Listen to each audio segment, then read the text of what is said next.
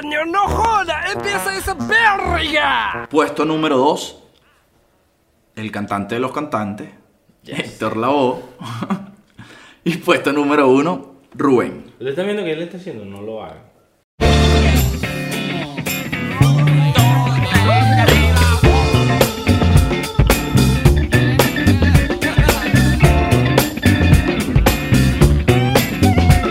Bienvenidos a Jukebox, podcast musical entre Live Music y Ángeles TVB, en donde les estaremos hablando de diferentes géneros musicales que nosotros normalmente hablamos los fines de semana en nuestra casa, cuando nos echamos palitos, la broma, tú sabes.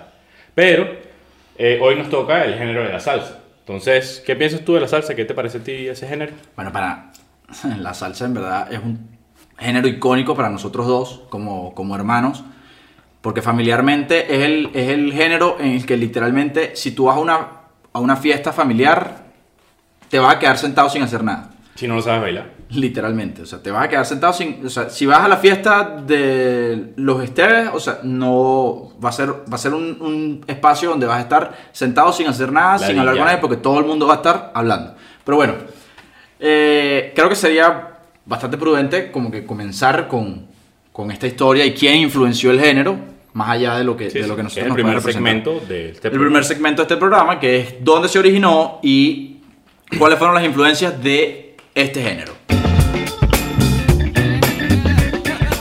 Una persona que es importantísima para la música latina como tal, que es Chick Webb. Se puede decir que es como que el, el precursor, El que abrió las puertas a... vamos a decirlo así, a todos los latinos en, en Nueva York, porque es importante comentar también que la salsa dicen que comienza en Nueva York, pero en verdad tiene como que un, un punto donde deberíamos echar para atrás, porque la historia obviamente no empieza en 1920, donde Chick Webb crea su banda y, la- tocaba el jazz No, no, eh, afrocubano, por así decirlo, o el jazz, america- el jazz americano con influencia afrocubana Sí, sí. En, en Nueva York. Entonces, viene como una influencia mucho más atrás de, de los cubanos, más, lo- más el jazz americano neoyorquino que llega a Nueva York, a- perdón, a Puerto Rico, y como que toda esa ola de migración para ese momento, porque Estados Unidos era como que la, el, sueño americano, pues el sueño americano, todo el mundo quería ir a vivir para Porque allá. sigue siendo. sigue siendo así y llegamos a, a- entonces a, a como que a esta parte de que se dice que la salsa nace en Nueva York. Sí, y viene, si no me equivoco, Mario Bauzá, lo reclutan en 1930, en la década de los 30, y él empieza con la, con la orquesta de Chick Webb, empieza, le dan su papel de trompetista y, y- y empieza con su carrera. Después ya para los 40 él quiso independizarse, él quiso tomar su, su, su tiempo, su, su broma y agarró y empezó con su, con su orquesta, con Machito, su, cuba, su cuñado que vino de Cuba, que él se encargaba de las maracas. Total. Ya después para Fundan ellos- esa, esa orquesta, acuérdate que se llama Machito y sus Afro-Cubans, que Que- fue algo súper controversial para el momento porque estaban en ese, o sea, estaba esa nota de, de de que no querían a los negros. exacto. Exactamente. Y entonces ese, ese nombre de jazz afrocubano, Machito y sus Afro-Cubans era como que wow. Sí, sí. Entonces, Y- ajá, no, no. Entonces después de Machito y sus Afro-Cuban llega como que la nota del mambo con, con Damaso Pérez Prado, Mambo Number 5, Mambo Number 8, eh, Qué rico el mambo. Y entonces estaba toda esta nota donde empieza a llegar este nombre de Johnny Pacheco que ya venía haciendo vida con Willy Colón, que ya venía haciendo vida en todo En el Bugalú. en el Bugalú, que era lo más parecido pa- a la salsa Antes- para entonces. Antes de eso vino el cha-cha-cha, que con Tito Cha-cha-cha, Puente, bueno, eh, Tito todo- Puente, The Big. Three, toda esa parte, pero bueno. Entonces como que llegamos a 1960 donde estaba la ola del rock que le restó popularidad a la música latina en Estados Unidos y en todo, a lo, a lo poco que había llegado en el mundo. Y llega entonces Johnny Pacheco y decide en ese momento, conoce a su abogado para su separación, tipo su divorcio. divorcio, y conoce a Jerry Masucci, que era un abogado y un carajo súper pila para los negocios, y dice, coño, yo quiero hacer algo, Con la música que- con la música Que o sea, es un negocio muy rentable. Llevarlo, llevarlo a, a la estratosfera. Sí. Y llegamos entonces a lo que sería el segundo segmento de nuestro programa, que es cómo se po- popularizó el género de la salsa. Comenzamos con la segunda sección de el programa, que es cómo se popularizó. Nosotros creemos, tanto mi hermano y yo, que se populariza con tres grandes hitos. El primero es el, la, la publicación del álbum de, de Big Break con Willy Colón y Héctor, que eso hace que ellos tengan que sacar como en su portada del, del álbum su fo- la foto de Willy Colón así que te se busque como la foto de perfil y la foto de, eh, de frente, donde ellos eh, empiezan con toda esa nota de, de los gangsters que había en esa época, de los bad boys, y la gente empezaba a llamar a la mamá, al- a, la abuela, sobre todo a la abuela que estaba en, en, en Puerto Rico, que no tenía ni idea de lo que estaba pasando con Willy, y, y lo llaman, mira, ¿qué está pasando? Eh, tu, a tu nieto lo están buscando, y ella coge, y empezaron a llamar a Willy, Willy, no, abuela, tranquila, me- es parte de mi producción musical, no te preocupes, y broma. ¿Qué dices tú? No, y fue algo totalmente, o sea, fue como un marketing primi- primitivo que fue excelente para la época porque justamente con esta nota, como tú dices, de cáncer y tal, encajó perfecto en la sociedad y todo el mundo pendiente de a quién estaba buscando el FBI y este nuevo gánster, quién es este, quién es... Y el- literalmente lo que decía el, el post era eh, The Beat Break, Willy Colón, Héctor Lavoe, eh, tantas canciones, tales y tales y tales. O sea, fue un post que dio, o sea, fue, generó tanto impacto para la sociedad en las calles de Nueva York que, bueno, imprimieron 20.000 ejemplares que pegaron por todas las calles sí, de Nueva. York y por eso es que fue tan, tan, tan duro el impacto de este álbum que hizo que Fania Records llega, o sea, empezara Llegase como, tuviese como que el, primer boom, por así decirlo, el primer boom. Sí, que, que, es su- que, su- que es en sus inicios. pues. Exacto. Y después viene el toque del Cheetah Club. Ese es el segundo hito. El segundo hito, pues bueno, que ese hizo que se popularizara más porque ya, bueno, ya ellos venían con, con su popularidad de Fania All Stars, que se había creado, las grandes estrellas de Fania, que producían sus álbumes y sus canciones dentro de Fania, y ellos agarraron y se pusieron en un club a tocar con la gente, en un club de patinaje, que era la moda, era la discoteca de esa época. Chica. Y, y bueno, después de eso, Jerry Masucci se le ocurrió la brillante idea, porque él, él era un visionario, era un emprendedor, como se le diría actualmente, y él agarró y empezó a grabar, una, hizo una producción cinematográfica donde toda, o sea, se grabó todo, el toque de Héctor, el toque de Roberto, el toque de Cheo Feliciano, Todos los toques de todos todo. los toques de todos los artistas que se había contratado para, esa, para ese gran toque. que pertenecían a Fania. Sí, O sea, sí. Él agarró los mejores y dijo como que, bueno, vamos a hacer este toque y aparte les voy a hacer, y ojo, sin que nadie supiera que estaban grabando para esa noche, se graba la noche que Fue lo más orgánico. no te voy a decir porque esa parte es una de mis preguntas para el último segmento, no te voy a decir nada.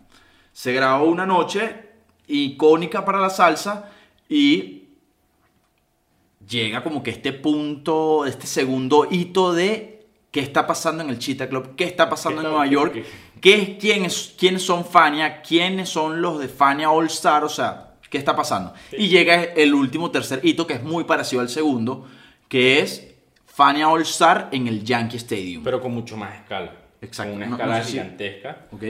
donde contrataron al Yankee Stadium, hablaron, Jerry Masucci contrató, bueno, la gente le decía que estaba loco porque, oye, ¿cómo tú vas a contratar al Yankee Stadium? Algo que ni- nadie lo ha hecho así y tú vas a llegar y lo vas a hacer.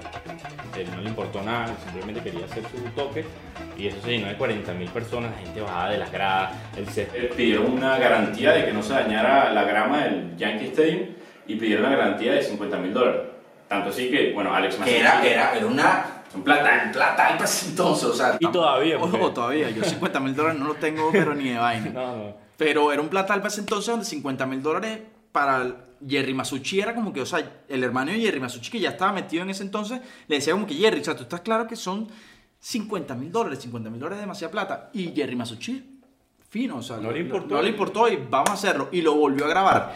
Tanto así fue el toque que la gente empezó a bajar de las gradas y jodieron el césped. O sea, jodieron todo el outfield de los No de- solo del eso, Yankee se robaron el piano, se robaron unos timbales, se robaron todo. se Y Johnny todo. Pacheco seguía tocando. En el video se ve como Johnny- Pacheco seguía dándole ahí tiqui, tiqui, tiqui, tiqui.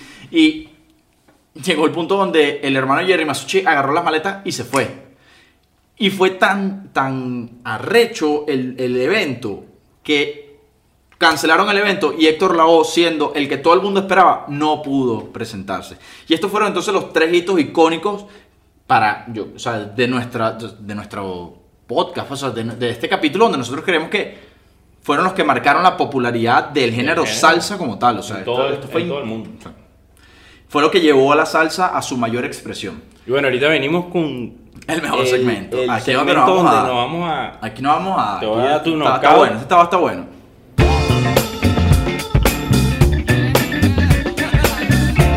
Venimos con el top 10 de cada uno, con el mío y con el de mi hermano, algo muy personal de cada uno, pero bueno, comienza tú con el tuyo, pues. Ok. Está bien. Empezamos con. Con nuestro top 10. Primero con el 10, por si acaso. Ok, vamos a empezar por el 10, me parece excelente. Para mí, mi pana, el número 10 es Tony Vega. Tony Vega, icónico. Para mí es icónico en la salsa. 9, Eddie Santiago. Ok. El flaquito de la salsa, papá. O sea, ese carajo para mí es salsa en cava.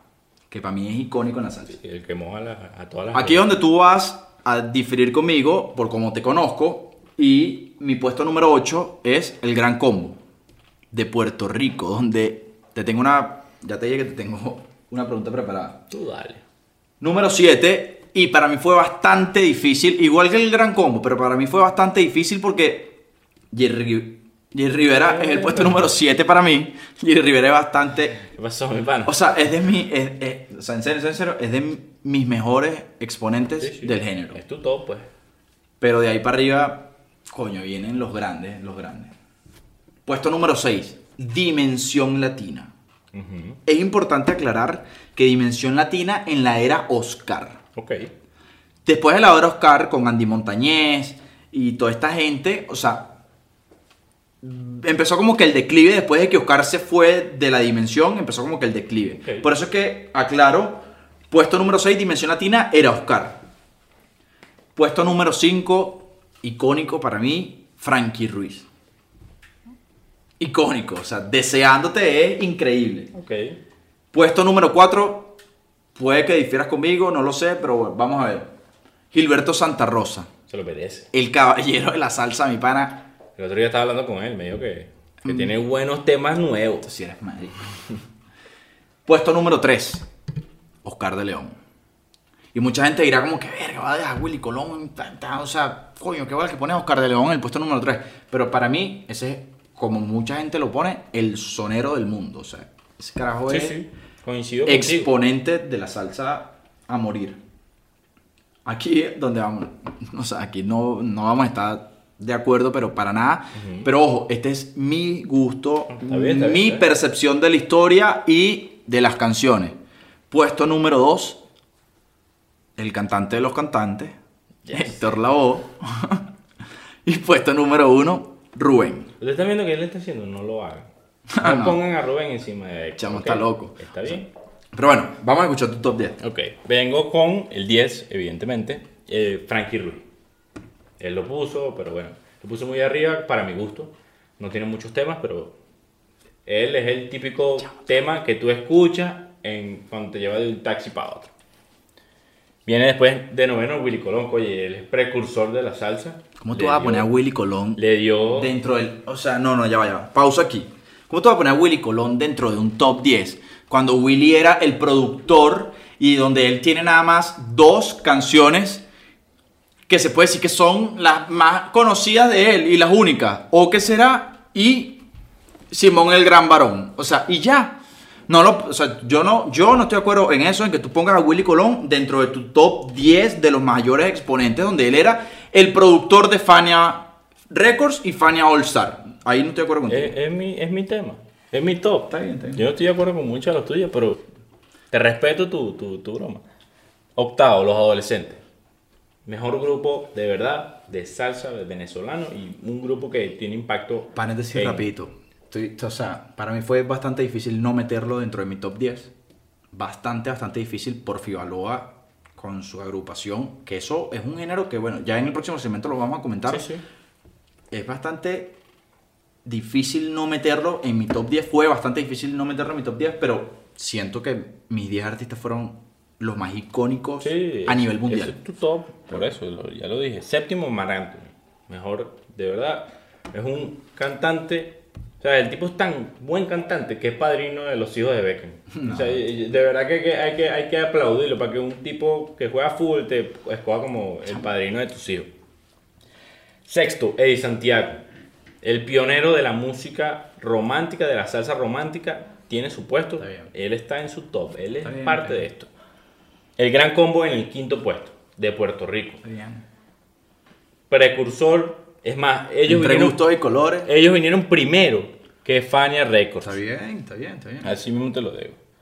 Gilberto en el puesto 4, Gilberto Santa Rosa. Estamos Su tema acuerdo. más icónico es Perdóname. Perdóname con su improvisación, que de verdad que la llevó a la estratosfera. Que sacó uno hace poco, que es de loco, Sí, ¿oíste? sí. Tercero, Oscar de León. Estamos de acuerdo. Es el cantante venezolano sonero del mundo que tiene mejor puesto en el mundo. Honestamente, eh, Conocido a nivel mundial. Conocido Él tiene, tanto con sus producciones musicales de él, con Mi Bajo y Yo, sus bromas, con La Dimensión, que Llorarás, que es un tema de relleno del álbum que sacaron, pero bueno. Del segundo, aquí él y yo Hmm. intercalamos, él pone a Rubén primero, yo pongo a Rubén de segundo, y de primero yo pongo a Héctor, que me parece que Héctor, si no existe Héctor, no existe lo que hoy en día estamos hablando y no existiría. Yo te este pregunto, podcast. yo te, ah, ok, ahora sí. Yo te pregunto, ¿cuál es la mejor, can- cuál es la canción más icónica de Héctor Lavoe? Evidentemente te voy a decir el cantante y la compuso Rubén ¿quién Blades. compuso el cantante? Rubén Blades, Ok, pero bueno. Si no existe Rubén, no existe el cantante. Y si no existe Héctor, no existe Rubén.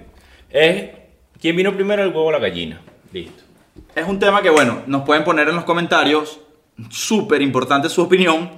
¿Quién es más importante? Rubén Blades, como que el antes y el después de la salsa. Tanto magnífico la, Héctor. colle- la, la callejera, perdón, como la salsa que lleva ese mensaje, como lo quiso hacer Rubén con Siembra, un álbum que hizo con Willy Colón, o Héctor Lavoe, el cantante de los cantantes. Importantísimo que lo pongan en, en nuestros Comenzamos entonces con el cuarto segmento de este programa. ¿Cómo es la historia del género acá en Venezuela? ¿Qué lo originó? ¿Y cómo fue esta evolución del género acá en nuestro país? Tú que hablaste ahorita de los adolescentes, ¿cómo crees tú quién fue el precursor del género acá en Venezuela? No, bueno, eh, en Venezuela comenzó en los 60, más que todo por la dictadura de Pérez Jiménez al principio, que bueno, eso hizo un gran efecto en, tanto en el artístico como en todo. Y vino Federico Betancourt, empezó con el grupo Los Selectos, si no me equivoco, y empezó a cantar, más que todo, eh, canciones de Villo Caracas Boy, de Los melódicos. y bueno, ahí empezó todo el, el problema de, de- de- de Federico. Después él viene y saca su propia orquesta, que es Federico y su combo, y bueno, él empieza con toda esa camada de salsa al principio en los 60. Dime tú, ¿qué piensas de los 70? 70 viene Oscar. Ok. Sacó antes de la Dimensión Latina, lo puse en mi top 10, pero él empieza antes como que con Oscar y sus estrellas, creo que se llama el- ¿Sí? la banda. Entonces empieza como que esta nueva onda de bugalú y salsa al mismo tiempo, influenciado por Fania Records y Fania All Star. Entonces como que empieza ese movimiento de salsa acá en Venezuela. Entonces, después de Oscar y todo este tema, sale Oscar de la dimensión latina, empieza la era Andy Montañez, pero Oscar como que comienza su era de solista. Sí. Y, a ver, dime tú qué viene después. Él comienza con, con sus temas de su autoría, como Mi Bajo y Yo, eh, a él, que es dedicado a su papá, y también empieza con, con temas como de, su- de, de otros intérpretes, pero él los lleva a la actualidad, como El Manicero, que habíamos hablado justamente, que en los 30 salió, y, y bueno, yo creo que ya después de los 70 vienen los 80, en los 80 empieza esa No época. hubo, no hubo una gran movimiento en los 80, así No, que tú digas, wow. Fue el mismo Oscar. Mismo Oscar, mismo este movimiento como que Dimensión Latina, Oscar de León, como que compitiendo de ver quién ganaba protagonismo. O sea, Oscar después de salir de Dimensión Latina o Dimensión Latina con las nuevas voces como Andy Montañez y todo este poco de gente hasta que llega a los 90 con la influencia de Eddie Santiago y todo lo Toda que la ya salsa comentamos, romántica. todo lo que ya comentamos y sale Porfirio Aloa con los adolescentes. No, él primero, primero sale con la idea de Salserín. Es importante. eso es que él se lo dice a Manuel Guerra, el productor, pero él se salió porque él creía que era un, era un, un un proyecto muy No juvenil. trascendental, no trascendental. Exacto. Esa fue la palabra eran- que, eran muy niños, no tenían la madurez como para estar dentro de una agrupación y bueno, sale Salserín, él vio que era un éxito y decidió al año siguiente sacar los adolescentes. Que ahí, bueno, temas como Virgen, Anhelo, eh, Persona Ideal y bueno, pare de contar de tantos temas que ellos sacaron entre el 90 y desde el 2000. Y bueno, y dime tú si hay alguna otra. Entonces, bueno, llegamos a los 2000, acá en Venezuela, Ujú. y ya venía como que un movimiento gaitero muy, muy conocido y de la super banda de Venezuela, Guaco, que yo creo que es icónico mencionar dentro de la salsa venezolana. Porque si bien en sus inicios no era salsa per se, era gaita, gaita zuliana pura, luego fueron como que perfeccionando y dándose cuenta de que esa gaita junto con la salsa pueden llegar a algo que a la gente le guste. Sí, una, Y- una- una gaita más comercial que empezaron a Exacto. poner el- el- el- la salsa un poco más decente, porque en ese momento era la salsa erótica, de que, que actualmente la gente lo ve como... En ese momento la gente lo veía como... Actualmente se ve como el reggaetón, que era como que toma, todo, tal, Ajá. todo eso. Entonces, bueno, llega, para, para mí, llega como que lo que es la nueva era de la salsa clásica. O sea, Guaco para mí marca una, una era dentro del género salsa que es literalmente la salsa Pero dentro de... para Venezuela. el- dentro de Venezuela y se ha esparcido dentro de toda Latinoamérica, donde es la salsa que llega a esa clase social alta que veía muy mal la salsa. Entonces, luego de Guaco vienen carajos como Jonathan Molly, de Guaco sale Jorge Luis Chacín, Nelson Nelson Arrieta, Jorge, vaina, Luis Borja, ¿cómo es que es el Sí, nombre sí, de él? Jorge Luis Borja, algo así. Carajos, intérpretes del género gaita y salsa que llevan este género a otro nivel, donde toda la clase media, clase media alta y clase alta comienzan a escuchar este nuevo género que venía de los bajos fondos. Sí, coincido contigo, totalmente. Entonces, así cerramos este tercer, este cuarto, perdón, y, penúltimo segmento, que segmento de nuestro salsa. programa de cómo fue la historia de la salsa dentro de nuestro país. Y comenzamos con este último segmento, que es el segmento de las preguntas y respuestas. Eh, comienza tú, pues. A ver. Está bien. Te tengo cinco preguntas preparadas, buenas, buenas, buenas. Pero bueno, ya va, vamos, vamos a hacer primero el piedra, papel o tijera para ver. ¿Quién empieza? ¿Para quién mejor, empieza? mejor todavía. Dale, Dale, pues. Piedra, papel o tijera. Un, dos, tres. empieza Ok, mi pana. empiezo yo. Empiezo yo con las preguntas. La primera pregunta mía es cómo se creó el grupo Nietzsche. Que grupo salsero de Colombia. Si icónico. sí, claro, claro. Si mal no recuerdo, es de, de una deuda, ¿no? Tú dime. Creo que es de una deuda. El fundador en un bar, el fundador del grupo Nietzsche, en un bar tenía una deuda. Y uno de los carajos que estaba en la barra le, le dice como que, bueno, él no tenía para pagar. Y él le dice como que, bueno, yo te lo pago. Y empezaron a hablar como que, bueno, yo sé que tú eres exponente del género y tal. Y de ahí sale el grupo Nietzsche. Efectivamente, tienes toda tal razón. Punto para ti. ¿Quién faltó en el toque de Final Stars en África? ¿Quién faltó en el toque de Fania? Willy. Tú dime. Willy porque le tenía miedo a las vacunas, ¿no? Sí, sí. Sí, ¿verdad? Sí. Le tenía miedo a las vacunas y de hecho de ahí sale un, un álbum súper icónico para Willy. eh, el bueno... El bueno, el malo y el, bueno, feo. el. Eso, el bueno, el malo y el feo. Vengo yo con la otra. ¿Qué artista se lanzó a la presidencia de su país? Rubén. Ok, mucho más rápido, Rubén. mucho más efectivo. Rubén. Pero. De hecho fue ministro después. Porque quedó tercero en la elección. Perdió y el presidente, el que ganó le ofreció... El puesto de ministro de El Turismo. ministerio, ajá. Ok. Y mi última pregunta es: ¿qué artista salsero tiene su estrella en el pasillo de la fama? En Hollywood. ¡Wow! Ajá.